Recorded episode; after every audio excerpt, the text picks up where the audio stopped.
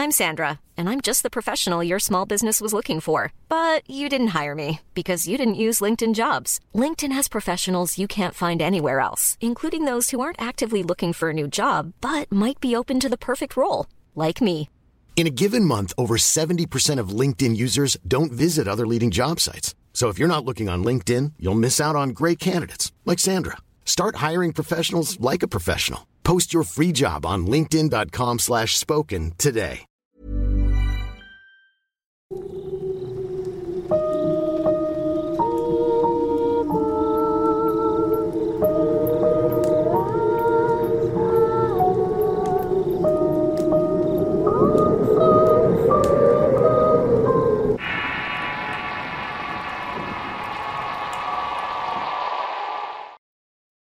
Juegues a las escondidas de noche. Historia escrita y adaptada por Álvaro Ramos para relatos de horror. Mi tía María siempre me dijo que no jugara de noche a las escondidas. Cuando era muy chico no lo entendía. Pero ahora que soy papá y conocí la historia de la familia de mi madre, estoy totalmente convencido de que mi tía tenía toda la razón. Cuando yo tenía unos nueve años en mi calle había alrededor de 15 niños. Estábamos de vacaciones y salíamos a jugar hasta muy tarde. Nuestros padres confiaban mucho en nosotros, además de que en esa época la situación de seguridad no era la actual. Para mi tía todo estaba bien excepto jugar a las escondidas.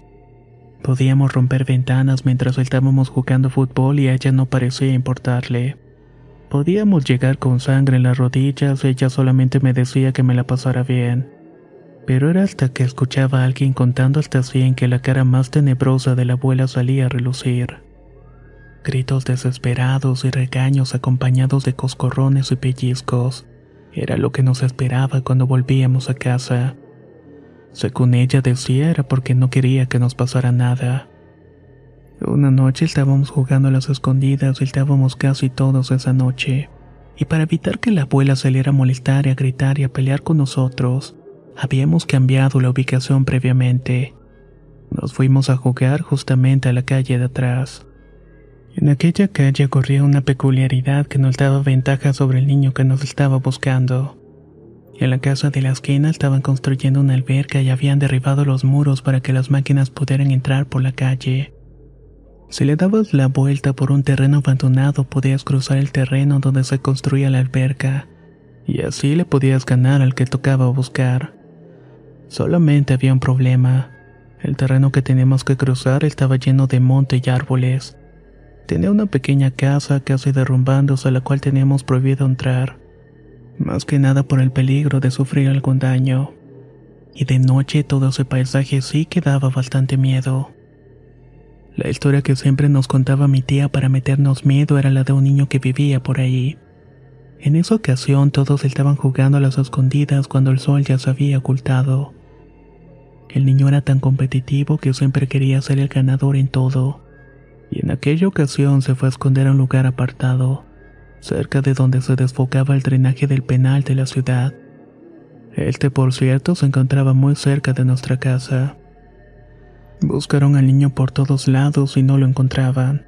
En un inicio todos pensaban que les quería jugar una broma, por eso no avisaron de inmediato a sus padres. Dejaron pasar más de una hora mientras lo estaban buscando. Pero al ver que no aparecía para declararse ganador, tuvieron que avisar. Cuando los adultos salieron en su búsqueda, encontraron sus zapatos cerca de los desagües. No había nada más. La búsqueda del pequeño se extendió por días, pero nunca lograron encontrarlo. Poco a poco el rumor de que algún secuestrador de menores estaba suelto comenzó a darle miedo no solamente a los niños, sino también lo hizo en los adultos. Los niños tenían prohibido salir a la calle sin que un adulto estuviera observando, y también tenían terminantemente alejarse de la calle donde vivían. Una noche la hermana del niño perdido dice que lo vio caminando por la calle iba con la mirada perdida y descalzo. Ella corrió a avisarle a sus papás, pero cuando salieron el niño ya no estaba. Al volver a su habitación, la niña se encontró con su hermano completamente empapado que le pedía que no le avisara a nadie. El niño le contó la historia de su desaparición y también dijo que no lo buscaran más, que él estaba muy lejos y que ya no tenía caso buscarlo con vida. El niño le dijo que esa noche se había escondido en los tubos de desagüe, pero de pronto escuchó voces que venían de la profundidad de los tubos. No supo qué hacer, así que salió de ahí, pero lo vieron y fueron por él. Dos hombres con aspecto de vagabundos lo metieron de regreso a las profundidades de aquellos húmedos tubos de aguas negras, y nunca más lo dejaron salir. Desperté en un río lejos de aquí y me tomó casi dos días ir caminando hasta la casa únicamente para verlos llorar por mí, le dijo el niño a su hermana. Según mi tía era peligroso esconderse en la oscuridad pues siempre había algo acechándote y esperando para hacerte mucho daño. Para nosotros esa historia era casi una fábula. Los adultos y su fascinación por siempre darnos una lección. La noche en que mi primo aprendió la lección estábamos escondidos en aquel terreno junto a la casa donde construían la alberca. Estábamos esperando el momento justo para darle la vuelta al terreno y ganar.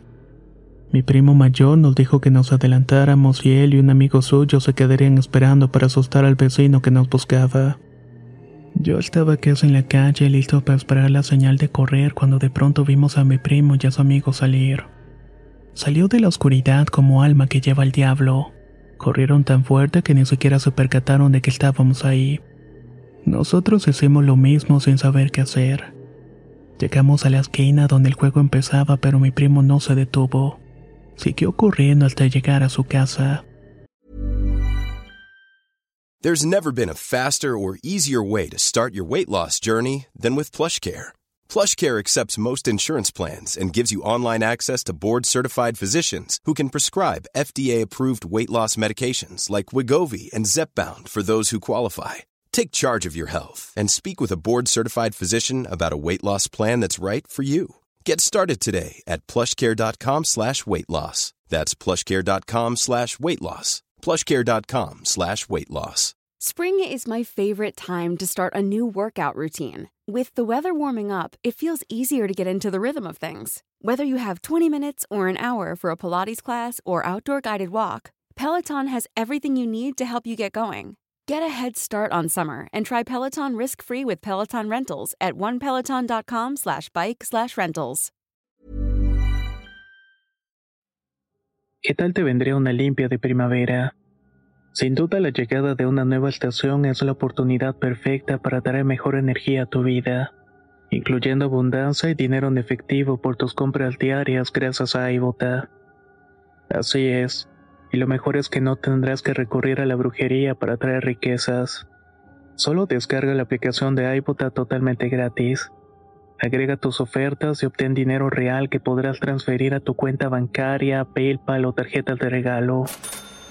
Forma parte de la comunidad de 50 millones de usuarios que ya disfrutan de los beneficios de más de 2.700 marcas y gana hasta 256 dólares por año.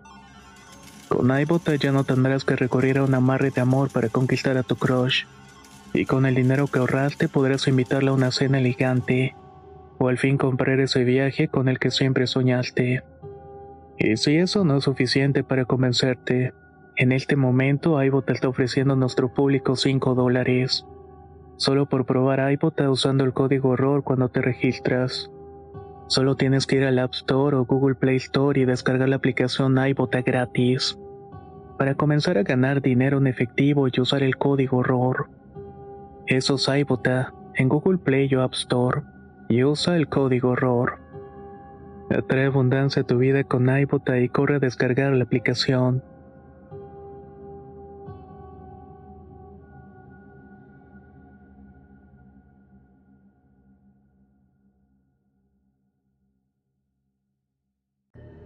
Esa noche todos fuimos a ver qué pasaba y al llegar lo primero que vi fue a mi tía esperando con un cinturón. Esa noche recibí el castigo de mi vida.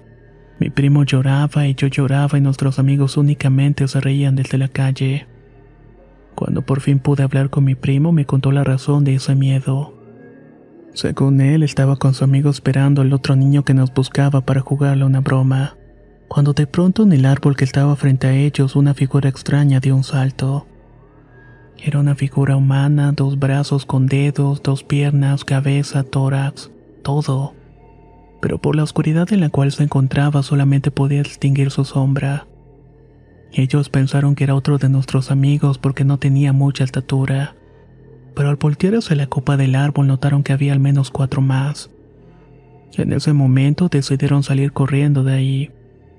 Mis tíos y otros adultos fueron hacia ese terreno para ver si podían atrapar a los fisgones, pero obviamente no encontraron a nadie. Esa noche los más adultos como mi tía revivieron el terror que les tocó cuando desapareció su vecino muchos años atrás. Como era de esperarse, nos prohibieron salir a jugar, especialmente de noche y no más lejos de nuestra propia calle. La historia se estaba repitiendo.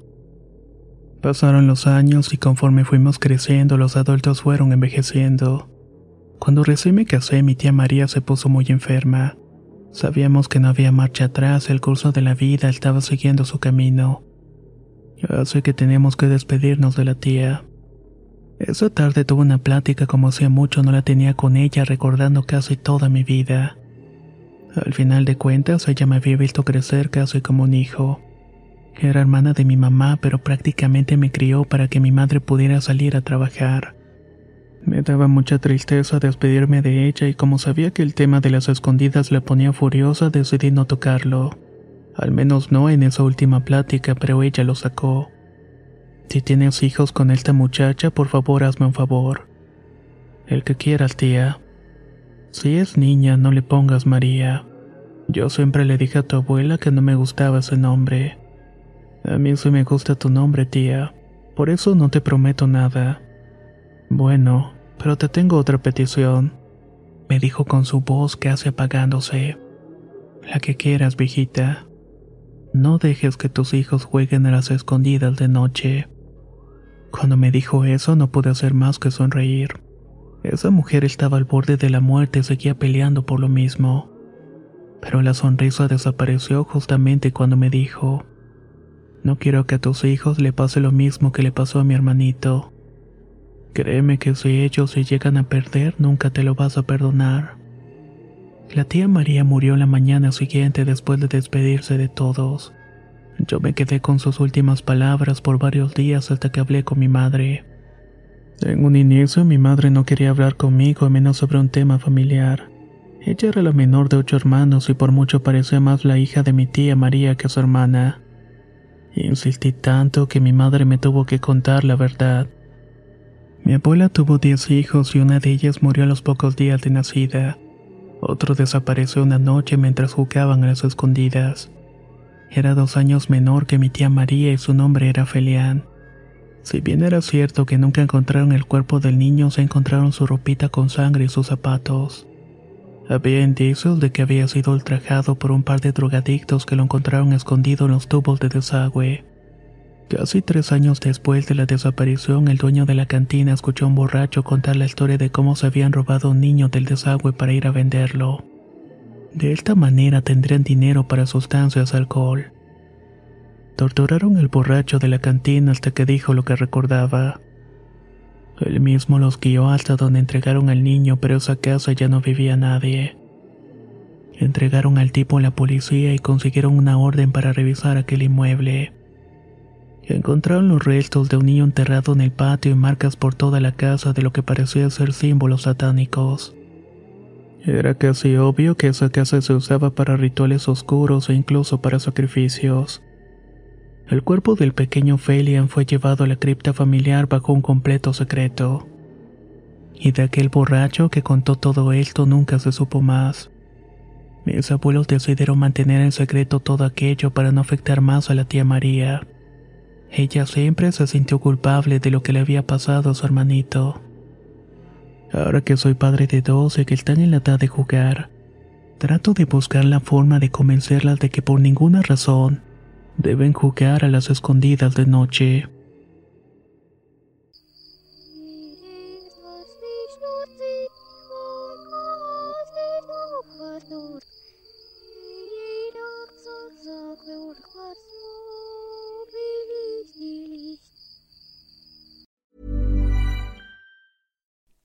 Like to look five years younger? In a clinical study, people that had volume added with Juvederm Voluma XC in the cheeks perceived themselves as looking five years younger at six months after treatment. Look younger, feel like you. Add volume for lift and contour in the cheeks with Juvederm Voluma XC. Reverse signs of aging by adding volume to smooth laugh lines with Juvederm Volure XC.